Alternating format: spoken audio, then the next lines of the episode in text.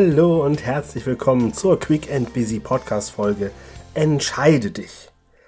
Kennst du Situationen, wo du wirklich quasi am Durchdrehen bist, weil du eine Entscheidung treffen musst, du fühlst dich aber nicht in der Lage, diese zu treffen?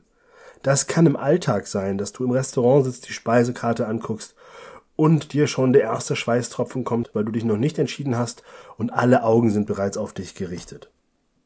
Es kann beim Kauf deines neuen Lieblingsstückes sein, dass du auf keinen Fall eine Fehlentscheidung treffen möchtest und dich informierst und informierst und nochmal die fünfte Quelle dir suchst, die fünfzehnte Quelle, die 25. Quelle, vielleicht dann auch noch guckst, wo kriegst du den allergünstigsten Preis und es dreht sich im Kreis und du drückst einfach nicht den Knopf bestellen oder du gehst nicht im Laden und sagst, okay, jetzt bringe ich es an die Kasse, sondern du bist die ganze Zeit mit dir am Hadern welche Wohnung soll es werden, soll es gebaut werden, soll es gekauft werden, soll es gemietet werden. Immer wieder stehen wir vor vielleicht sehr wichtigen großen Entscheidungen, aber auch selbst banale kleine Entscheidungen können uns in den absoluten Stress versetzen und dafür sorgen, dass wir vielleicht sogar vor lauter Entscheidungsschmerz kaum ein Auge zudrücken. Ich selber kenne das. Ich habe schlaflose Nächte, beziehungsweise ich träume intensiv über irgendwelche Entscheidungen, sei es, ob ich ein neues Auto kaufen möchte, ob ich eine Anschaffung tätige, ob ich ein neues Büro haben möchte, aber auch selbst bei kleinen Dingen, ob ich mir jetzt einen Pullover kaufe oder nicht. Es ist immer wieder so. Und natürlich auch im beruflichen Kontext ganz stark, ne? Ist es wirklich der richtige Job für mich? Kann ich das so machen? Kann ich hier bleiben? Ist das die Firma? Habe ich die Aufgabe so final beantwortet oder muss ich da vielleicht nochmal nacharbeiten? Nicht, dass vielleicht der Chef, die Chefin da noch ein Problem hat.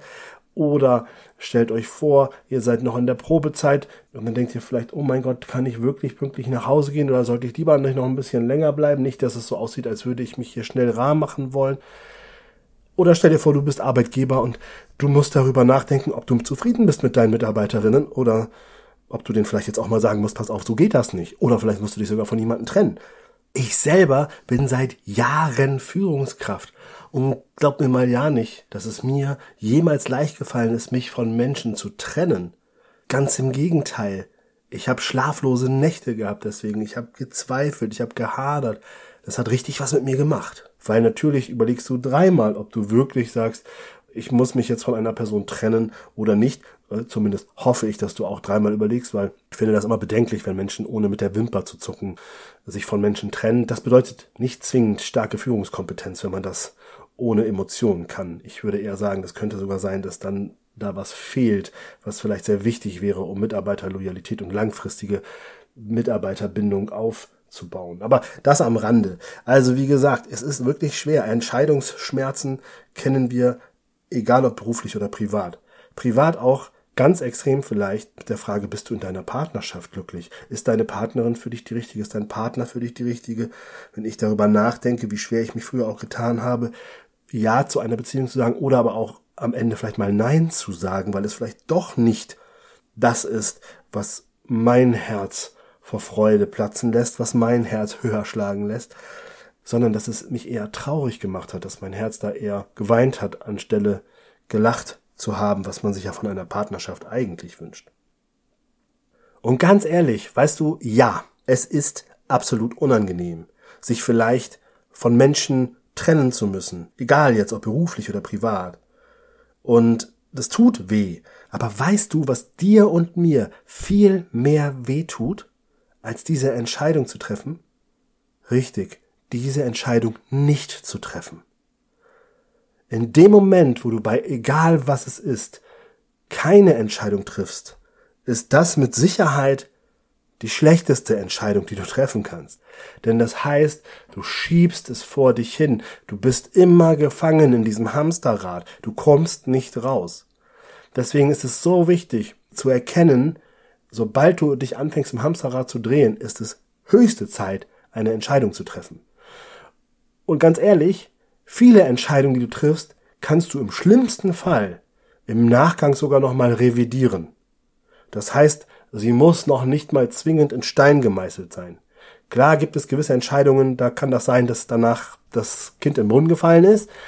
Aber es ist nicht bei jeder Entscheidung so. Und das ist vielleicht schon mal das Erste, was du dir mitnehmen kannst. Hey, was passiert denn, wenn ich heute Ja sage und morgen stelle ich fest, doch nicht? Ist das dann ein Weltuntergang? Ist das dann schlimmer, als die Entscheidung gar nicht zu treffen? Weil oft ist es ja so, und das kenne ich von mir selber, wenn wir schon schlecht schlafen, wenn wir richtig gestresst sind, wenn die Laune schlechter wird, wenn unsere Performance in so einer Zeit auch deutlich abfällt, dann ist das eigentlich ein sehr, sehr, sehr unangenehmer Zustand. Und der wird in der Regel sofort besser nach einer Entscheidung. Übrigens egal, wie rum sie ausfällt. Das ist auch sehr häufig, wenn du dich entscheidest, dich von einem Menschen zu trennen, egal ob beruflich oder privat, dann ist das meistens erleichternd danach.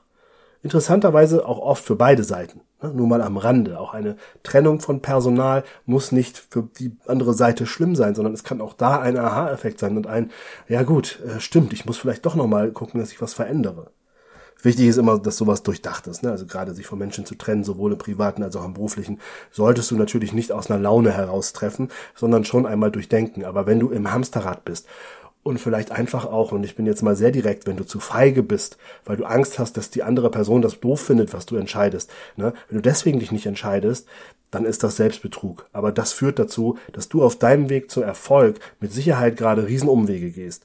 Also erlaube dir, dich zu entscheiden. Es geht nicht darum, everybody's Darling zu sein bei einer Entscheidung, sondern es geht darum, dass du dein Darling bist, dass du dich im Spiegel angucken kannst und dass du das tust, was dir gut tut, denn nur dann bist du auch in der Lage, anderen richtig gut zu tun, anderen zu dienen, andere größer zu machen, anderen ein super Partner, eine Partnerin zu sein und so weiter und so fort. Deswegen lade ich dich wirklich, wirklich ein, überlege heute genau, Gibt es Punkte, wo du eine Entscheidung vor dich herschiebst? Gibt es Punkte, wo du vielleicht selber am Hamsterrad schon bist? Und dann überlege dir ganz kurz, was passiert denn schlimmstenfalls, wenn du heute eine Entscheidung triffst? Und dann komm in den Entscheidungsprozess. Frage dich nicht, ob es nachher schön ist, frage dich, ob du dich entscheiden kannst.